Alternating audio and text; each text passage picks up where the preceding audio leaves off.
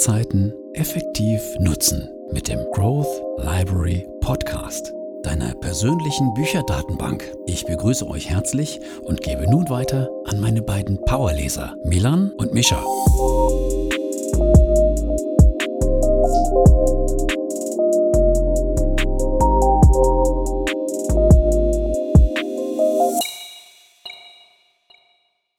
Herzlich willkommen, wie immer, auch nochmal von meiner Seite hier beim Growth Library Podcast. Mein Name ist Milan und am anderen Ende der Leitung befindet sich wie immer mein Bruder. Mischa, hallo und herzlich willkommen. Natürlich auch wieder von meiner Seite. Ja, wie geht's dir? Wie steht's? Alles gut? Ja, ich ähm, bin ein bisschen ange, angeschlagen. Sabine hat mich ähm, überrollt, wenn man so will. Hm. Ähm, nee, ein bisschen Halsschmerzen, aber ein bisschen müde. Äh, ein bisschen schwer auf dem Knochen, aber ansonsten nach ein, zwei Nächten ist das auch wieder weg und dann bin ich wieder topfit. Und bei dir? Ja, ja, also ich war heute sogar noch trainieren. Ich weiß ja, bei uns in Rotterdam ist es ja so, dass wir hier an der Küste den Sturm nochmal ein bisschen extremer erleben als jetzt im Raum mhm. NRW oder halt auch Süddeutschland, denke ich mal. Ja. Und äh, war dann trainieren. Und bei uns ist es so, das Fitnessstudio ist so drei, vier Gehminuten von meiner Wohnung aus entfernt. Und deswegen mache ich es immer so, dass ich also wirklich gar nichts mitnehme, nur ein Handtuch und eine Trinkflasche dann sozusagen in der Hand und auch gar nicht mich groß umziehe. Mhm. Und hatte dann auch nur eine kurze Hose an, also wenn ich zum Fitnessstudio laufe und die Leute haben mich dann immer so ein bisschen entgeistert angestarrt, als ich dann auf dem Weg zum Fitnessstudio und auch wieder vom Fitnessstudio zurück gewesen bin, weil ich natürlich dem Wetter nicht ganz entsprechend gekleidet war und alle so ziemlich vermummt in Winterjacke und ich mhm. dann als einziger mit kurzer Hose und so einem dünnen Pulli. Da fällt man natürlich auf. Fällt man auf jeden Fall auf und ja, aber ich ganz ehrlich, für die drei Minuten, da mache ich mir jetzt, ziehe ich mir keine, keine dicke Weste an. Das ist auch so ein bisschen aktivierend dann, bevor man ins Studio reingeht. Da ist sowieso immer so ein bisschen dicke Luft. Und heute war es wieder ziemlich speziell. Also, ich weiß nicht, ob du es auch kennst bei euch in München, aber du kennst ja immer die Spezialisten, die dann ihr Handy mitnehmen und dann immer zwischen den Sätzen so SMS oder bei WhatsApp mal kurz reinschauen da auf Instagram. Ja. Und äh, da weiß man immer schon, da ich, weiß ich schon mal direkt, dass die das Training irgendwie nicht so ganz ernst nehmen, wenn sie dann so 15 Minuten für eine, für eine Übung brauchen. Und äh, besonders nervig ist es dann, wenn sie die, die Übung auch dann über einen längeren Zeitraum blockieren, die man eigentlich machen möchte. Also da muss ich heute dann teilweise auch schon ein bisschen meinen Trainingsplan umstrukturieren, weil es einfach nicht so gepasst hat, weil der, der ein oder andere Kollege die, die Geräte blockiert hat, wenn ich es mal so sagen darf. Naja, aber ich muss ja kritisch jetzt auch wieder mal zurück an unsere Zeit denken, an der wir zusammen trainieren waren. Hm. Da gab es auch die ein oder andere Situation, ähm, bei der du auch mal an deinem Handy ähm, vertieft warst und ich dich nicht ansprechen konnte. Das, aber das, ähm, das bezweifle ich stark. Ja, alles klar. Ähm, werde ich beim nächsten Mal darauf achten, wenn wir gemeinsam das ähm, Gym aufbesuchen. Ja, gerne. Aber na gut, na gut ich ähm, noch ganz kurz eine kleine Anekdote, ähm, weil du es gerade erzählt hast ähm, und es mich erinnert hat an die alten Jugend, also an die alten Schulzeiten. Diesen einen Jungen, den, den glaube ich kennt jeder oder einen, so, einen, solche, einen von dem Schlag kennt jeder der auch im tiefsten Winter bei Minusgraden immer mit seiner kurzen Hose und Flipflops so gefüllt in die Schule kommt und dem Wetter einfach aus Prinzip trotzt. Ja, auf jeden Fall. Ja, auch in der Uni selbst hatten wir auch so einen Kollegen, der kam aus Kanada und der hatte wirklich selbst bei so Minusgraden so eine Dreiviertelhose an. Also das war schon ziemlich drastisch. Ja, nicht schlecht. Aber ich glaube, ähm, in Kanada ist es ja temperaturtechnisch nochmal ein bisschen extremer. Ja, im Winter mhm. auf jeden Fall. Ja. Genau, und das nächste ist, bevor wir jetzt hier durchstarten, noch ganz kurz. Ich bin fertig gew geworden heute mit dem Hörbuch, das du mir empfohlen hast. Von Dirk Nowitzki, mhm. The Great Nowitzki. Fand ich sehr, sehr, sehr cool, muss ich sagen.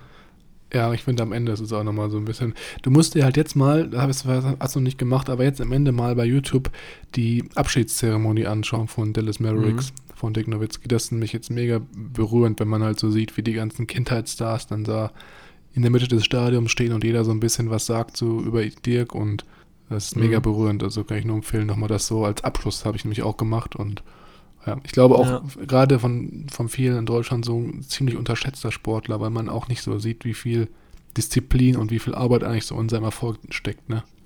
Ja, und ich glaube, Basketball hat auch in den letzten Jahren, in den letzten fünf, sechs Jahren, würde ich mal so schätzen, auch ein bisschen mehr Bekanntheitsgrad und ähm, Aufsehen in Deutschland gewonnen. Und das waren ja dann eher so die ähm, letzten Jahre von Dirk. Da hat man ihn ja, klar, der immer noch sehr gut gespielt, aber so die krassen Erfolge, ähm, als er dann die Meisterschaft und so geholt hat, ähm, lagen da ja auch schon ein Weilchen hinter ihm. Aber ich werde mich auf jeden Fall da noch mal ein bisschen informieren und mir auch noch mal ein bisschen seinen, ähm, seinen Basketballstil auf YouTube ähm, Ja, ein, paar Videos anschauen, um mir das mal noch ein bisschen zu verdeutlichen, wie das dann auch alles ähm, in echt aussieht und nicht nur vorgelesen. Ja, auf jeden Fall. Also auf jeden Fall, es gibt ja in dem Buch sprechen die ja über diese verschiedenen Spielertypen und so und da musst du, Mhm. glaube ich, auch so richtig dich mit dem Sport auskennen, weil wenn ich zum Beispiel Basketball gucke, für mich spielen die halt alle gleich. Ne? Also ich habe da gar nicht dieses, dieses Auge für, um da die speziellen Spielerfähigkeiten unterscheiden zu können, oder so muss ich zugeben.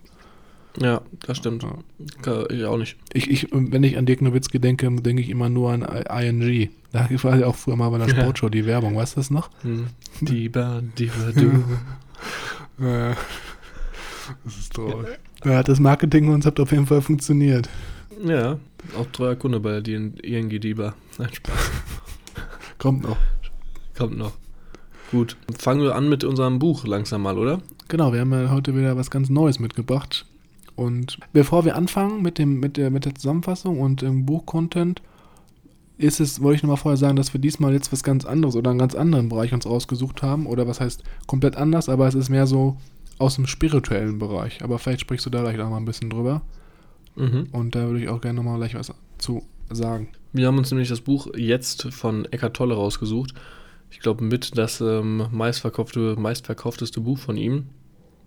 Sein absoluter Bestseller. Und da hast du eine nette Geschichte, habe ich hier ähm, in der, der Notiz entnommen, wie du auf das Buchende gestoßen bist. Genau, bei mir war das so, ich habe irgendwann im zweiten Jahr von meinem Bachelorstudium angefangen, mich so ein bisschen mit Spiritualität und ähnlichem aus, auseinanderzusetzen, weil ich einfach gemerkt habe, dass ich manchmal nach dem Lernen, wenn ich so wirklich von morgens bis abends an einem Schreibtisch saß und dann schlafen gehen wollte, nicht mehr so richtig abschalten konnte. Ich hatte so die Gedanken die ganze Zeit im Kopf und habe immer drüber nachgedacht, was ich jetzt gelernt habe und hatte immer neue Ideen und allgemein auch so ein bisschen im sozialen Umfeld wieder neue, neue Gedanken bekommen und habe dann einfach irgendwie nach einem Ausweg gesucht. Und dann habe ich halt daraufgehend auch ein Kloster besucht, also ein Schweigekloster für zwei Wochen und habe dann da auch Malta mich mit Spiri- Spiritualität und mit äh, Meditation auseinandergesetzt und ähnlichem. Und da wurde mir zum Beispiel auch dieses Buch hier ähm, ans Herz gelegt von Eckhart Tolle, was sich ja auch so ein bisschen mit Meditationstechniken auseinandersetzt. Da gehen wir später nochmal ein bisschen drüber drauf ein. Und ja, dann habe ich mir das zugelegt, hatte das auch dann geschenkt bekommen und hab's sogar relativ lange im Schrank stehen haben, hab's dann irgendwie dann nicht mehr, nicht gar nicht angefasst oder so ein bisschen in meiner Leseliste ist es so ein bisschen nach hinten gerutscht. Und dann hast du es, glaube ich, sogar vor mir gelesen, bin ich mir ziemlich sicher, Mhm. nachdem ich es dir, habe ich dir dir zu Weihnachten Mhm. geschenkt, ne? Oder? Ja, das kann, ja, doch, doch, das stimmt. Du hast mir das zu Weihnachten geschenkt und dann hatte ich irgendwann eine Lücke und habe es mir dann einfach vorgenommen ähm, genommen und ähm, durchgelesen. Genau. Und ich muss auch dazu sagen, ich fand das Buch ziemlich interessant von der Struktur, weil es jetzt nicht ganz normal im Monolog runtergeschrieben ist, sondern wirklich separat hier pro Kapitel Fragen zusammengefasst werden, die halt der Autor selber während verschiedener Seminare gestellt bekommen hat.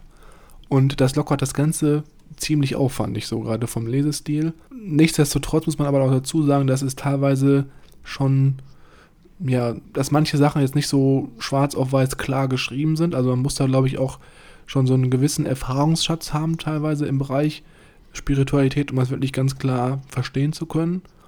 Und ich bin mir auch ziemlich sicher, dass ich da das mindestens noch zweimal lesen muss, bis ich da wirklich auch 100% alles verstanden habe, was er da jetzt meint. Also ist es, glaube ich, auch wie bei vielen spirituellen Büchern oder gerade auch Büchern, die sich mit diesen Thematiken befassen, da muss man halt teilweise auch drüber nachdenken. Und da gibt es ja auch dann in dem Buch teilweise so Zeichen, sieht aus wie eine Welle mit zwei Punkten und das ist einfach so ein Zeichen, dass man vielleicht auch mal Pause machen soll nach diesem Absatz oder nach dem Kapitel, um einfach mal das Ganze sacken zu lassen und drüber nachzudenken.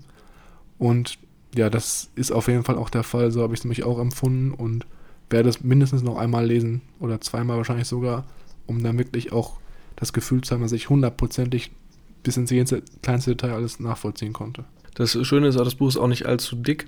Das heißt, man kann das auch zwei, dreimal lesen und ähm, Aneinanderreihung von Fragen, die jedoch gut aufbereitet sind und gut strukturiert sind. Also das hat auch Hand und Fuß und es geht dann wirklich von hinten nach vorne strukturiert, ähm, wird dem Leser quasi die, die Thematik ähm, bei Hand gelegt. Genau, ich, 235 Seiten sind es so, ich habe es gerade hier in der Hand. Gut, als nächstes würde ich ähm, mal ein bisschen über Eckart Tolle erzählen. Ich habe mich im, natürlich im, Nach im Vorgang hier wieder informiert. Ja. Und was ich ganz schön fand, er selbst bezeichnet sich als Spiritual Teacher, als Spiritual Teacher, hat eine umfangende Webseite, bei der einem sofort ein Zitat oder ein Bild von ihm und Oprah den USA entgegenkommt. Oprah Winfrey. Ähm, ge genau. Ähm, ähm, auf jeden Fall interessanter Werdegang. Ähm, er ist in Deutschland geboren, ist dann kurzzeitig nach Spanien und weiter über England, ähm, hat dann dort studiert und wohnt jetzt in Vancouver in Kanada ähm, und hat das Buch, was wir heute uns genauer angucken, jetzt im Jahr 1997 äh, veröffentlicht. Und es ist eines seiner, ähm, ja, wie schon gesagt, ähm, interessantesten und ähm, erfolgreichsten Werke. Und äh, was ich ganz schön fand, da stand auch direkt ähm, noch zu, um was es äh, so ein bisschen geht, um was so den Umfang des Buches eigentlich ganz gut beschreibt. In dem Buch äh, wird die Wichtigkeit des Lebens in der Gegenwart hervorgehoben und die Gedanken in der Vergangenheit oder in der beigelegt, die Gedanken in der Vergangenheit oder in der Zukunft ähm, zu vermeiden. Noch ein sehr interessanter ähm, Fakt, den ich gar nicht so auf dem Schirm hatte. Eckhart Tolle hieß früher Ulrich Leonhard Tolle. Hat sich umbenannt, oder wie? Genau, er hat sich umbenannt.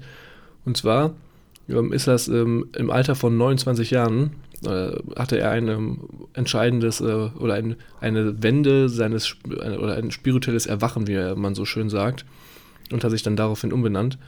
Und von dem Augenblick, also im Alter von 29, also nachdem er dieses spirituelle Erwachen hatte, fühlte er sich ähm, zum spirituellen Lehrer berufen.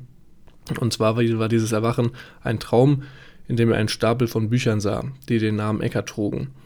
Und ihm war sofort klar, er hat sofort gespürt, dass er diese Bücher geschrieben hat ähm, obwohl er zu diesem Zeitpunkt nie daran gedacht hat, ähm, ein Buch zu schreiben. Und einige Zeit danach, nach dem Traum, begegnete er eine, einer Psychik, also einer Person, die angibt, außersinnliche Wahrnehmungen zu haben. Okay. War mir davor auch noch nicht bekannt, dieser Begriff, ja. ähm, dass es sowas gibt, aber sehr interessant, wo auch immer man solche Personen findet. Diese Dame oder diese Person auf jeden Fall nannte ihn sofort Eckert. Und als er sie fragte, wieso sie ihn so nannte, ähm, hatte sie keine Antwort darauf und meinte, ja, es ist ihr irgendwie so, hat sie nicht drüber nachgedacht, ähm, war halt irgendwie so.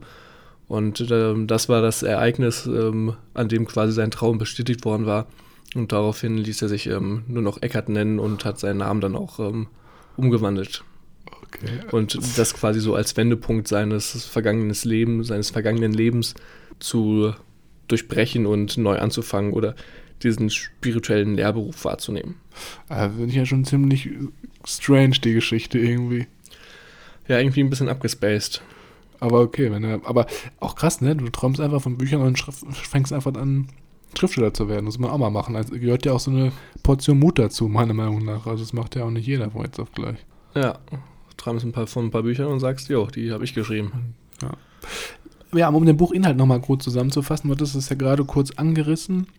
In dem Buch geht es eigentlich hauptsächlich um jetzt, um das Jetzt, also wie der Titel schon sagt, jetzt.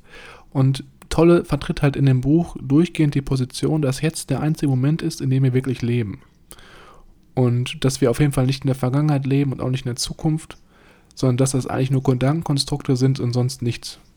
Und dass durchgehend in unserem Alltag die Gegenwart als Hauptfaktor zählen sollte. Und ähm, ja, das ist also die Kernessenz, die Kernaussage. Gleich gehen wir noch ein bisschen weiter darauf ein, wie man das Ganze vielleicht auch bewusster wahrnehmen soll oder was er noch mehr dazu zu sagen hat. Und wenn wir nochmal uns ganz genau anschauen, für wen das Buch eigentlich geeignet ist, Mischa. Mhm. Ich weiß nicht, hattest du dich vorher schon mal mit Spiritualität auseinandergesetzt oder allgemein mit dieser Thematik? Oder? Mm, ja, ich meine, es war chronologisch in der Reihenfolge, dass ich erst irgendwie, ach doch, genau, ich hatte bei mir im Unternehmen eine Dame, die uns ähm, bei einem Suchtworkshop, Suchtpräventionsworkshop so rum, ja. ähm, begleitet hat, Und am Ende dieser drei Tage meinte sie, ja, dass sie so und so heißt und sie gerne unsere, ihre Geschichte mit sich teilen würde. Und dann uns erzählt hat, dass sie früher oder dass sie immer noch Alko Alkoholikerin ist, weil sie, sagte, dass ähm, einmal Alkoholikerin, immer Alkoholikerin und hat uns dann ein bisschen davon erzählt und eine, unter anderem war eine ihrer Methoden, damit umzugehen, dass sie regelmäßig meditiert. Mhm. Und hat dann von einem Meditationszentrum in München ähm, erzählt und ich bin daraufhin dann dahin, habe mir das mal angeguckt, habe so einen fünf Wochen Kurs umsonst mitbelegt, ähm, wo ein bisschen über die Geschichte der Meditation und über die Herangehensweise und die Thematik und die Technik ähm, gesprochen wurde.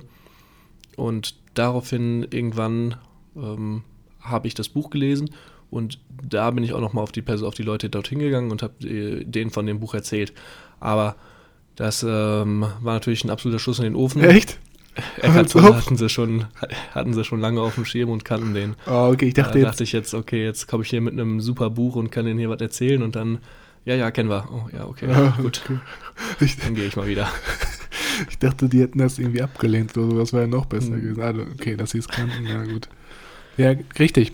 Gut, das ist, spielt ja eigentlich schon mal eigentlich ganz gut wieder, auch so ein bisschen die Zielgruppe oder die Leute, für die das Buch interessant sein könnte. Bei mir war es ja ähnlich. Ich habe mich auch dann während des Studiums mit Spiritualität und Meditation auseinandergesetzt, wie ich schon erzählt hatte anfangs.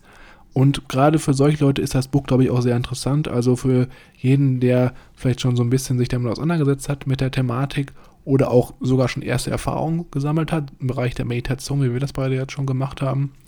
Und mhm. ich glaube, so ein, so ein gewisses Vorwissen oder so ein gewisses Gefühl für Spiritualität und gerade die ganze Thematik ist auch notwendig, weil manchmal das Buch halt auch jetzt nicht ganz schwarz auf weiß sozusagen beschreibt, was jetzt genau gemeint ist. Da muss man schon so ein bisschen weiterdenken oder auch vielleicht ein bisschen drüber nachdenken. Und ja, aber allgemein, ich glaube, als Einsteiger kann man natürlich damit auch sehr gut anfangen. Es ist dann vielleicht nur ein bisschen, ein bisschen schwieriger zu verstehen manchmal oder man muss halt ein bisschen öfter die Sachen wiederholen. Gut, bevor wir jetzt wirklich durchsteigen und mit dem Content loslegen, wie immer, wir fassen nicht das gesamte Buch zusammen, da es den Rahmen dieses Podcasts sprengen würde. Stattdessen suchen wir uns die wichtigsten Punkte, die, unsere größten Erkenntnisse aus dem Buch heraus und äh, teilen diese und bringen am besten noch unsere Erfahrungen mit ein. Unter anderem gibt es auch jetzt in der Beschreibung dieses ähm, Podcasts und auch auf unserer Webseite oder über Instagram erreichbar die Bücher zu erwerben. Genau, dann würde ich sagen, starten wir direkt mal mit dem ersten Kapitel. Kapitel 1 nennt sich hier Du bist nicht dein Verstand. Und das ganze Buch beginnt mit einer kleinen Geschichte, die Eckhart Tolle erzählt.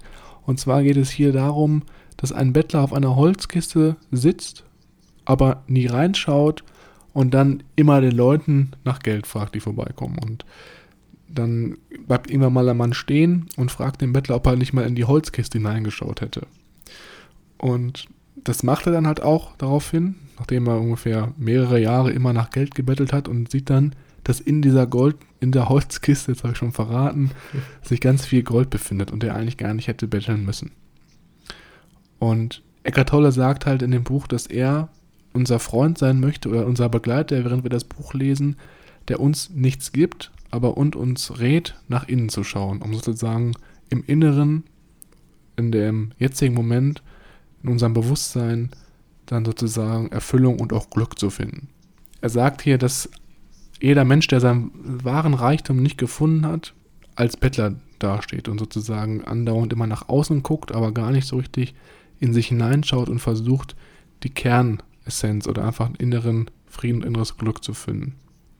Sondern immer im Außen nach Erfüllung, Wertschätzung und Liebe sucht. Und eines der wichtigsten Begriffe, die sich für mich jetzt durch das ganze Buch gezogen haben, die auch jetzt relativ am Anfang direkt erklärt werden von Eckhart Tolle, ist dann hier der Begriff des Seins. Und Tolle nennt den, beschreibt den Begriff als ein Leben, das wirklich jenseits aller Erscheinung ist. Also es hat nichts mit Geburt und äh, Tod zu tun, sondern sich immer im tiefsten von uns Inneren befindet, in jedem von uns. Und das fand ich jetzt das erste Mal so ein bisschen abstrakt, was er hier sagt. Also man kann das Sein laut ihm nicht mit dem Verstand erfassen. Man muss halt versuchen, durch innere Stille und Aufmerksamkeit im Jetzt sozusagen das Sein zu erfahren. Also hier wird schon das erste Mal richtig spirituell und das auch ein bisschen komplexer zu verstehen. Aber ich denke, das ist ganz interessant, da mal drüber nachzudenken. Mhm. Auf jeden Fall eine sehr schwierige Thematik, die in dem Podcast hier rüber zu bringen und auch mal was ganz anderes. Auch sehr interessant, was ich hier fand, war das Sein immer oder beziehungsweise nie, dass du es nie völlig erfahren kannst und du deinen Verstand äh, das kommt quasi komplett ausblendet und das, das Denken und äh, die Aufmerksamkeit so auf deinen Verstand ähm, und auf deine Gedanken konzentriert sind, dass du diesen, diese Komponente quasi gar nicht richtig erfährst und dass das Denken zu einer Art Krankheit richtig ähm, in unserer ähm, Gesellschaft quasi ist. Mhm. Genau, das ist jetzt eine ganz gute Überleitung zu dem, was ich noch jetzt sagen wollte. Und zwar ist es so, wie ich es verstanden habe, dass der Verstand sozusagen uns immer mit dem Denken beschäftigt. Und in dem Buch wird es jetzt ja so beschrieben, dass das Denken sozusagen als unaufhörlicher geistiger Lärm ja, vorhanden ist, der uns halt daran hindert, innere Stille zu finden oder innere Ruhe und auch deswegen uns daran hindert, dieses Sein, sag ich jetzt mal, wahrzunehmen. Mhm. Und ja, stattdessen erschafft unser Verstand halt Konzepte, Bezeichnungen, Wertvorstellungen und auch Definitionen, welche eigentlich einfach verhindern, dass wir uns klar werden, dass alles Leben laut Eckhart Tolle auf einer Ebene sozusagen unterwegs ist und deswegen sozusagen der Verstand oder das Denken wird hier eigentlich eher als negativ dargestellt. Mhm. Dieses Verständnis von, es gibt meinen Verstand und es gibt quasi das Sein, was er hier nennt, was später dann auch nochmal ähm, anders beleuchtet wird oder aus einer anderen Perspektive. Einmal dieses Verständnis erstmal zu besitzen und sich dann quasi bewusst zu werden, dass man sehr stark von dem Verstand abhängig ist oder dass man seine Aufmerksamkeit im Alltag ähm, zu sehr vielleicht auch manchmal darauf fokussiert und sich da ein bisschen äh, zu entkoppeln und sich ein bisschen loszureißen von. Richtig, genau. Und dann in dem gleichen Zug nennt er hier noch zum Beispiel eine Methode, die uns dabei helfen soll, den ersten Schritt zu machen, um uns von unseren Gedankengängen so ein bisschen zu distanzieren und davon auch ein bisschen vom Verstand zu lösen. Und zwar nennt er das hier den Denker beobachten. Und wenn du jetzt mal selber überlegst, ist es ja eigentlich so, dass jeder von uns immer Stimmen im Kopf hört. Also das sind so kleine innere Monologe. Ich habe manchmal das Gefühl, auch wenn ich irgendwo bin, dass es so verschiedene Stimmen sind. Immer eine Stimme, die zum Beispiel sehr negativ ist oder eine Stimme, die eher so ein bisschen zurückhaltend oder auch ängstlich ist oder vorsichtig. Mhm. Und es ist ja eigentlich so, dass diese Stimmen immer kommentieren, urteilen oder auch vergleichen. Und diese Übung, den Denker beobachten, heißt eigentlich, dass man sozusagen Distanz zu diesen Stimmen aufnimmt und sich davon gar nicht so leiten lässt oder seine Aktionen und Tätigkeiten nicht leiten lässt, sondern einfach mal zurücktritt und das Ganze beobachtet, ohne halt jetzt irgendwie sich davon Impulse setzen zu lassen, was du jetzt eigentlich als nächstes machen möchtest. Mhm. Und das ist am Anfang ziemlich schwierig. Das war, als ich im Kloster war, auch eine der Übungen, dass man einfach die Gedanken auf sich wirken lässt und versucht zu analysieren. Weil meistens ist es ja so, dass zum Beispiel diese Bilder auch, äh, dass diese Gedanken, jetzt zum Beispiel verraten, auch mit Bildern zum Beispiel gekoppelt sind. Zum Beispiel, wenn du alte Erinnerungen hochholst aus der Vergangenheit, dass da Erfahrungen einfach mit Bildern kommuniziert werden und das natürlich dann auch ziemlich schnell irgendwelche emotionalen Zustände hervorruft. Und deswegen muss man da wirklich dann versuchen, am Anfang ist es schwieriger, aber im Endeffekt geht es etwas einfacher, aber man muss am Anfang sich immer wirklich daran erinnern, okay, ich gucke einfach mal jetzt zum Beispiel eine Woche, was passiert in meinem Kopf und wie bewegen sich die Gedanken und wie kann ich da vielleicht gucken, dass ich da so ein bisschen Distanz aufnehme und mich nicht so davon steuern lasse. Mhm. Genau, eine andere Methode, die dir auch noch genannt wird, ist, dass man quasi seine Aufmerksamkeit vollkommen auf das Hier und Jetzt richten soll und sich ja quasi dann auch dadurch ähm, in diesen Beobachtermodus ähm, zu gelangen und sich da ein bisschen zu desidentifizieren ähm, mit dem Verstand und sich quasi dem Moment ähm, und der Gegenwart wieder bewusst zu werden. Mhm. Ich weiß nicht, hast du schon mal, also machst du das noch, Ton, oder machst du es, hast du es mal gemacht oder allgemein? Diesen Beobachtermodus versuchen einzunehmen. Ja. Muss ich ehrlich sagen, gefällt mir ein bisschen ähm, schwierig. Ja.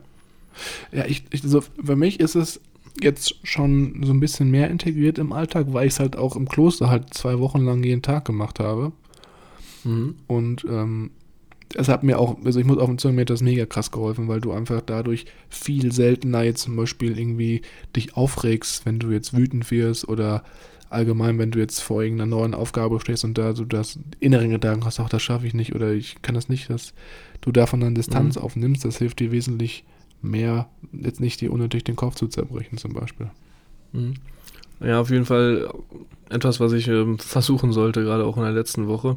Da hat mich, ähm, wie du ja auch selber weißt, das ein oder andere Problem in äh, meinem Privatleben doch ein bisschen mehr verfolgt, das ein oder andere technische Problem, aber ja. ich finde, ich bin auf einem guten Weg und ähm, ich bin mir dem jetzt auch bewusst, dass es ähm, in Zukunft nicht so wird. Was anderes jedoch, was ich äh, finde ich sehr gut mache oder gut integriert habe, das äh, finde ich jetzt auch ganz interessant mal von dir zu hören, ist auch, was er hier sagt, dass der Verstand quasi ein Werkzeug ist und dass man dem auch so ähm, dem sich auch bewusst sein soll. Jedoch ähm, 80 ähm, bis 90 Prozent des, ähm, dieses, dass dieses Werkzeug produziert, ähm, unnütz ist, also nutzlos und meist auch negativ. Mhm. Also die Gedanken, die wir haben, ähm, haben wir ja auch in einem anderen Buch, glaube ich, schon mal gehört, äh, dass 80 Prozent der Gedanken, die wir haben, eigentlich äh, genauso die gleichen Gedanken sind, die wir am Tag vorher schon mal hatten. Mhm. Und hier sagt er, dass man äh, dass quasi die kreativen Durchbrüche ähm, meist immer in der Zeit geschehen, in der man geistig zur Ruhe gekommen ist. Also in der man ähm, sich mal von allem befreit hat und wirklich ähm, mehr oder weniger gedankenlos sind. Und als ich äh, mir das heute nochmal durchgelesen habe, bin ich da, habe ich mich da selber so ein bisschen ähm, ertappt, dass mir das ein oder das ein oder andere Mal auch schon mal passiert ist. Ich weiß nicht, der eine, das typische Beispiel ist natürlich hier wieder, äh, ich bin unter der Dusche und habe auf einmal die erleuchtende Heureka-Idee und äh, rette das Universum so gefühlt. Aber ähm, bei mir merke ich das mal auch ähm, oft auf der Arbeit, wenn ich vor irgendeinem Problem stehe und nicht weiß, wie ich da jetzt ähm, weitermachen kann oder schon alles versucht habe gefühlt und immer noch nicht ähm, einen Fortschritt sehe, dann nehme ich mir zum Beispiel meine Wasserflasche und fülle die nochmal ordentlich auf, dass ich da wieder ähm, ein bisschen auch meine Beine vertrete oder gucke aus dem Fenster mal für eine Minute und beobachte einfach nur und dann hatte ich auch heute wieder das Erlebnis, hatte ich wieder eine Idee, habe es ähm, ausprobiert und es hat tatsächlich dann auch funktioniert und ähm, hatte ein Problem weniger. Hm. Das muss ich auch, das ist mir jetzt, wenn ich so darüber nachdenke, wie du es erzählst, fällt mir jetzt auch krass auf, wenn ich zum Beispiel ins Fitnessstudio gehe, ist es ja auch so eine Art meditativer Zustand. Du bist da nur mit deiner Musik und alleine und trainierst halt vor dich hin. Da habe ich auch teilweise immer die besten Gedanken, weil ich da einfach auch nicht so dieses Gedankenfeuer habe im Kopf und einfach mal abschalten kann. Das ist schon ziemlich interessant. Das hatte ich jetzt gar nicht so auf dem Schirm. Mhm. Ja. Ja. was ist jetzt im Kapitel noch am Ende wirklich eine sehr wichtige Definition ist, die sich auch das ganze Buch noch weiterzieht, ist die Definition des Egos. Und das Ego, das lässt sich hier so beschreiben, dass es ein Bild von uns formt und uns sozusagen aufgrund von unseren kulturellen und persönlichen Konditionierungen sagt, wer wir sind. Und wir identifizieren uns über, mit dem Ego unbewusst durch den Verstand und ähm, es nähert sich hauptsächlich aus der Vergangenheit und aus der Zukunft. Und klar ist natürlich jetzt wieder so ein bisschen, bisschen schwierig, das jetzt so ein bisschen in Worte zu fassen, wenn man das jetzt hier mal wieder so in ein, zwei Stichpunkten vorliest. Ich glaube, wenn man sich das mal überlegt, ist es eigentlich wirklich so, dass das Ego immer dafür verantwortlich ist, wenn wir zum Beispiel sehr emotional auf irgendwas reagieren. Und mhm. das ist ja eigentlich genau das, was wir mit diesem, mit diesem Zustand oder mit dem Leben im Jetzt vermeiden wollen. Und deswegen ist es hier als, wird das hier als etwas Negatives betrachtet. Kann ich nichts ähm, zum beifügen. Genau. Und das Endziel, was jetzt eigentlich mit dem Buch oder mit dem, mit dem Zustand im Sein verfolgt wird, ist also sagen die Erleuchtung. Das heißt, dass man sich selber über seine Gedanken und Emotionen heben kann und nicht sozusagen wie eine Mariette seiner Gedanken und seines Egos auf verschiedene Angriffe oder Reaktionen oder Situationen reagiert. Genau, zum Beispiel, da gibt es ja auch dieses, dieses Beispiel, was wir schon mal genannt hatten, wenn man an der Kasse steht und die, die Kassiererin einen zum Beispiel irgendwie anfaucht, dass man den Warentrenner nicht benutzt hat, jetzt mal ganz plump gesagt, dass man dann sozusagen sich nicht davon angreifen lässt und darauf dann wütend zurückreagiert, was jetzt sozusagen eine Ego-Handlung beschreiben will, sondern einfach das durch sich durch, äh, durch einen durchgehen lässt und dann einfach gelassen bleibt und sagt, okay, ähm, ich stehe da drüber über meine Emotionen, lass mich davon jetzt nicht beeinflussen. Ich würde jetzt hier auch ähm, direkt weitermachen, nahtlos mit dem nächsten Kapitel. Wenn das ähm, für dich in Ordnung ist. Ich bin einverstanden. Sehr gut. Dann äh, mache ich weiter mit dem Kapitel 2. Bewusstsein, der Weg aus dem Schmerz heraus. Das Kapitel befasst sich hier hauptsächlich mit ähm, Schmerz und gibt uns dann auch noch ähm, natürlich an die Hand, wie wir mit dem Ganzen umgehen können, wie wir den äh, Schmerz loswerden und welche Methode wir quasi anwenden können, um den Ursprung dieser, dieses Schmerzes, dieser Angst zu verringern, die Angriffsfläche quasi zu verringern. Mhm, das ist sehr und gut. da ein bisschen. Sorry. Sehr guter Vergleich mit der Angriffsfläche, finde ich. Ja. Danke. Und ähm, genau, fange ich direkt an. Also, erschaffe keinen neuen Schmerz in der Gegenwart. Der größte menschliche Schmerz, den wir haben, ist relativ unnötig. Den äh, könnte man eigentlich auch ähm, vernachlässigen und seine Energie für interessantere Sachen verwenden. Und er sagt auch hier, je mehr man mit seinem Verstand identifiziert ist, desto mehr leidet man. Mhm. Deswegen sollte man das jetzt ins Zentrum seines Lebens ähm, setzen. Mhm. Der, ja, Genau, das Jetzt sollte man ins Zentrum setzen, weil der Verstand sich aus der Vergangenheit und aus der Zukunft nähert. Das hat er, glaube ich, hier mhm. genannt. Ja. genau.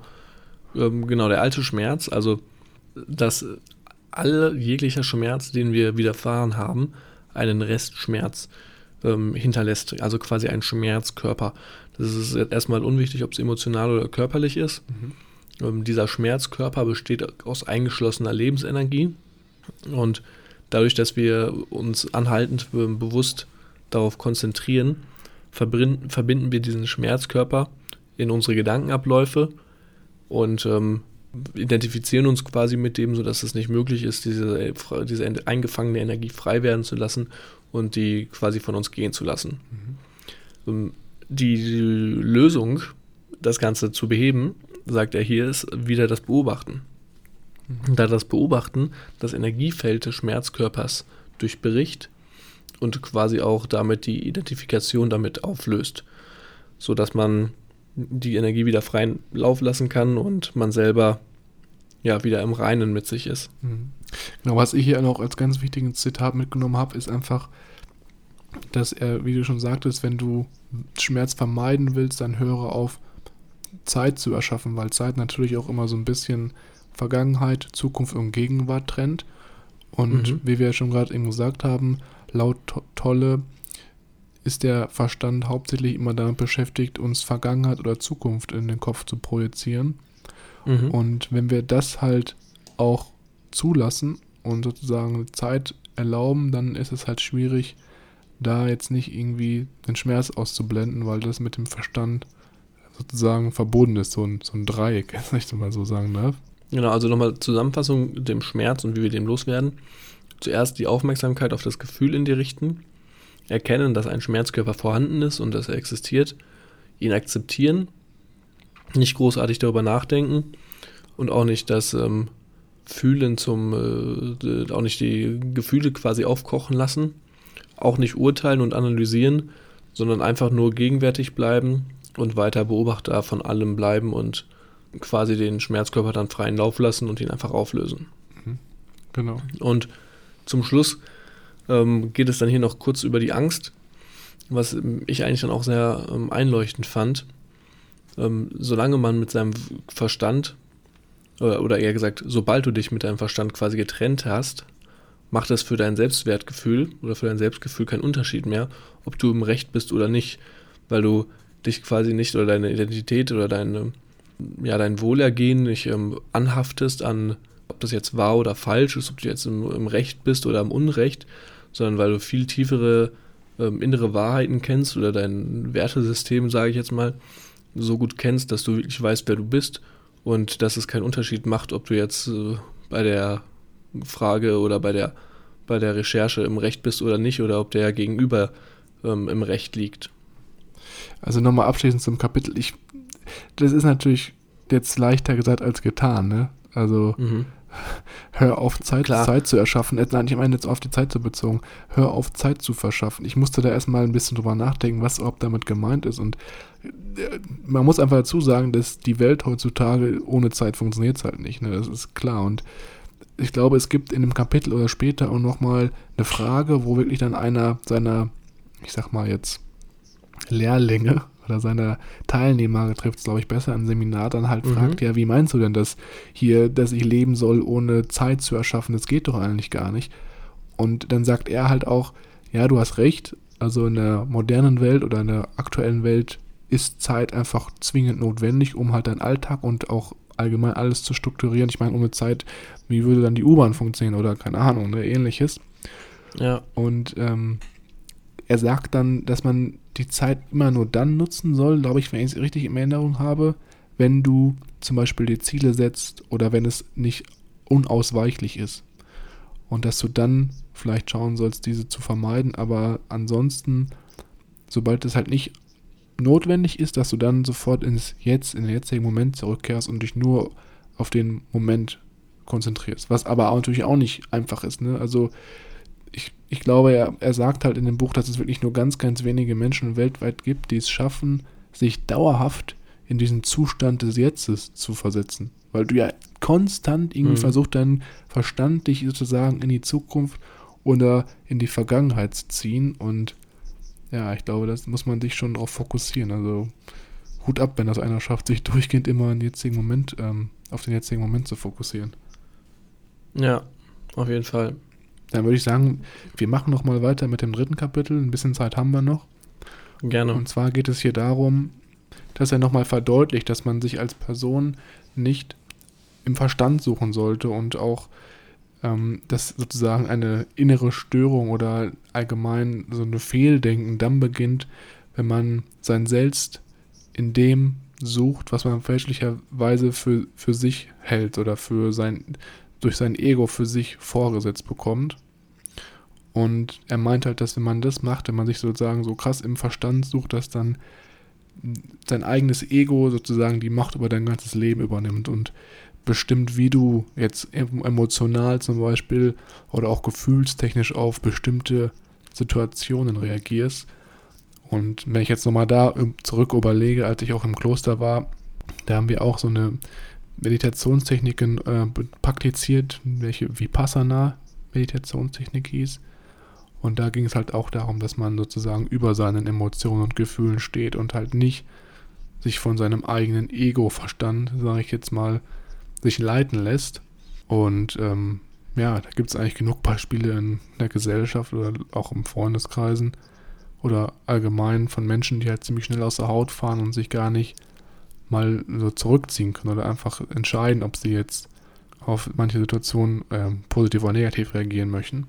Und was ich jetzt hier noch ziemlich interessant fand, war, dass er zum Beispiel sagt, dass, ich weiß nicht, es gibt ja manche Personen, du gehörst ja auch dazu zum Beispiel, die gerne Extremsportart machen. Ja. Ja. Ich erinnere mich da nur an zwei Aktionen. Jedenfalls sagt er halt, dass diese Personen diesen Extremsport auf, auch teilweise deswegen so sehr lieben oder bevorzugen, weil du natürlich da einer sehr krassen Gefahr ausgesetzt bist.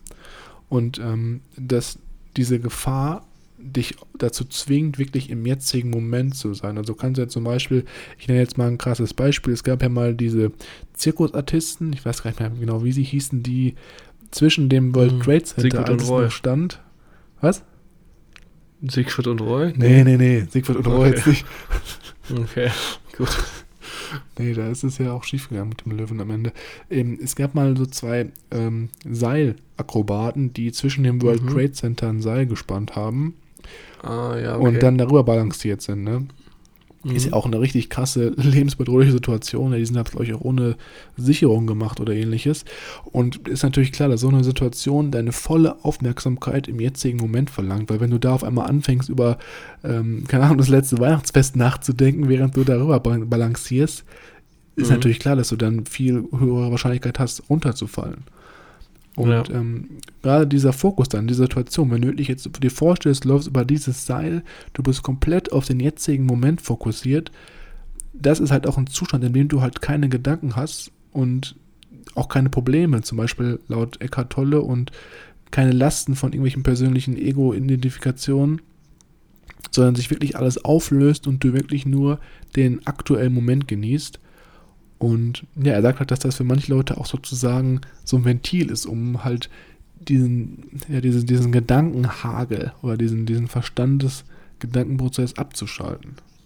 kann ich jetzt aus meiner Person ähm, nicht hundertprozentig zu was sagen, aber klingt plausibel und vielleicht auch ein äh, wahrer Kern dahinter. Um nochmal von mir kurz äh, ein, zwei Punkte zu sagen hier zu dem Kapitel. Was ich sehr ähm, schön fand, war, ähm, oder ein sehr einleuchtender Moment, den ich jetzt auch ähm, nach, nachdem ich das Buch schon lange Zeit hinter mir gelassen habe, trotzdem ähm, immer mal wieder im Kopf habe, ist, dass die Vergangenheit ähm, nichts anderes ist als Erinnerung an ein früheres Jetzt, die Zukunft eine Vorstellung von dem Jetzt ist und auch eine Projektion des Verstandes. Hm. Mega krasse, Und Wo quasi- mega, mega krasse Worte, finde ich. Ich musste da auch mega lange drüber Mhm. nachdenken. Mhm. Und quasi nur wirklich der Moment, ähm, jetzt gerade, wirklich nur dieser Moment eigentlich der Spielraum ist, an dem du wirklich etwas verändern kannst. Klar, solche Sachen wie wichtige Deadlines für die Einschreibung an der Universität oder Co. darf man natürlich nicht ähm, auf die lange Bank schieben und dann erst am Start des Uni, äh, an der Start der, ähm, am Start des Semesters dann erstmal vor der Tür stehen. Das geht natürlich nicht. Aber ähm, der Spielraum, der eigentliche Handlungsraum, den du wirklich aktiv beeinflussen kannst, ist eigentlich nur der Moment äh, jetzt gerade. Und was ich auch sehr schön fand, war dann noch der Vergleich mit der Sonne und dem Mond. Wie der Mond kein eigentliches Licht besitzt, sondern nur das Licht der Sonne reflektieren kann, ähm, sind Vergangenheit und Zukunft nur blasse Widerspiegelungen des Lichts. Oh, sehr deep. Mhm. Aber man merkt schon, wenn wir das hier so besprechen, wir lassen ja jetzt auch teilweise noch die ganz ähm, ja, tiefgründigeren Formula Formulierungen hier noch aus, aber das Buch Mhm. hat teilweise wirklich Passagen, da musste ich auch dann das mal zur Seite legen und allgemein mal drüber nachdenken, was jetzt hier genau gemeint ist. Und deswegen werde ich es auf jeden Fall mindestens noch einmal lesen, um dann nochmal vielleicht in zwei, drei Jahren nochmal ganz andere Einsichten zu bekommen. Ansonsten glaube ich so, dass die Haupterkenntnis, die ich aus dem ähm, Kapitel mitgenommen ha habe, ist, dass man wirklich sein, versuchen sollte, die, das ähm, jetzt mehr zu leben und nicht so sehr verankert in der Vergangenheit und in der Verkunft oder und in der Zukunft zu sein. Hier fällt auch das erste Mal der Zen-Begriff, den wir dann wahrscheinlich eher in der nächsten Episode noch ein bisschen ausführlicher besprechen werden da der am Ende dann nochmal interessant wird. Und als ähm, abschließende Frage, die ich eigentlich ganz schön fand, ähm, sollte man sich stellen, ob Freude und Leichtigkeit in dem ist, was man gerade tut. Und sobald das der Fall ist, äh, lösen sich Unglück und der Kampf quasi oder der Krampf, wenn man so will, auch von alleine auf und es scheint, als würde alles locker und ähm, leicht von der Hand gehen. Nochmal jetzt ganz kurz, bevor wir jetzt ins nächste Kapitel springen. Ich fand auch hier nochmal so eine, so eine kleine Anekdote oder eine kleine Erklärung sehr interessant. Da ging es halt darum, dass viele Leute halt sozusagen ihr Glück in die Zukunft projizieren Mhm. und dabei eigentlich komplett den momentanen Augenblick oder diesen jetzigen Moment gar nicht leben und dann permanent in so einem, ja, sozusagen unwohlen, mit so einem unwohlen Gefühl leben. Und ich glaube, das ist halt auch gerade ja, das, das Problem, dass Leute halt sozusagen Glück und Freude in, irgendwo in der Zukunft sehen, was halt eigentlich ein Zeitkonstrukt ist, was vom Verstand erschaffen wurde und es eigentlich Mhm. komplett vermasseln, und eigentlich dann dafür zu sorgen, dass du jetzt im jetzigen Moment sozusagen die Mhm. Zeit genießt.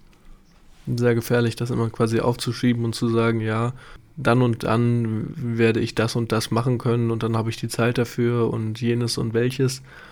Aber im Endeffekt ganz ähm, hart jetzt mal ähm, wieder gesagt, könnte es auch der Fall sein, dass du morgen über die Straße läufst und ein Autofahrer dich mitnimmt. Ja, es ist, ist auf jeden Fall so. Und ich glaube, man muss halt da so ein bisschen abwiegen. Ich glaube, er sagt hier am Ende halt auch so, es ist okay, wenn du dir in deinem Leben Ziele setzt, aber du solltest halt dabei nicht den gegenwärtigen Moment vergessen und dann trotzdem im jetzigen Moment leben und auf deine Ziele hinarbeiten, aber trotzdem, ja, sozusagen dafür sorgen, dass du jetzt nicht komplett auf alles verzichtest, wenn ich jetzt mal so sagen darf. Genau. Ich würde sogar fast sagen, dass wir das nächste Kapitel eher in der nächsten Folge dann eingehend ähm, besprechen. Oder wie siehst du das?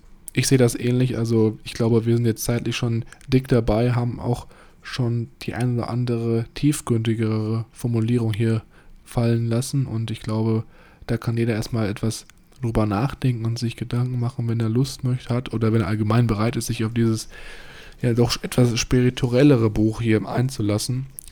Und wie immer ist es natürlich so, dass wir uns sehr, sehr freuen, wenn wir Feedback von euch bekommen. Das könnt ihr ganz einfach da ähm, uns könnt ihr uns ganz einfach Feedback schreiben, wenn ihr uns über Instagram kontaktiert. Das ist growthlibrary.official, einfach über die Messenger-App oder halt auch gerne über unsere Webseite www.growth-library.de. Da gibt es ein Kontaktformular, da könnt ihr einfach mal ähm, ja, eure Meinung da lassen oder allgemein auch mitteilen, ob ihr das Buch schon gelesen habt, wie ihr das Buch fandet und auch, ob ihr sofort alles verstanden habt, was der Eckart Tolle hier ähm, mit dem jetzigen Moment und dem Ego-Verstand zum Beispiel meint. Das würde mich auch mal interessieren, weil ich glaube, das ist nicht immer sehr klar und deutlich zu verstehen.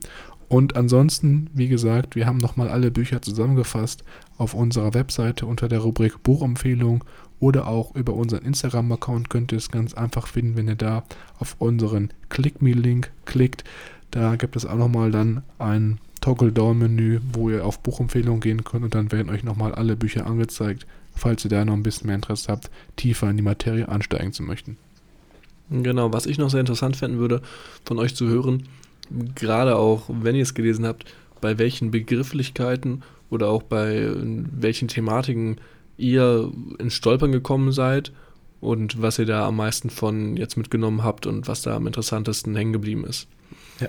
Ansonsten freue ich mich ähm, auf die nächste Episode. Ich glaube auch, nächste Episode wird nochmal ein bisschen spiritueller, habe ich so das Gefühl. Da werden wir noch ein bisschen tiefer in die Materie einsteigen und dann würde ich sagen, wir hören uns in der nächsten Woche, oder? Genau. Bis dann. Ciao.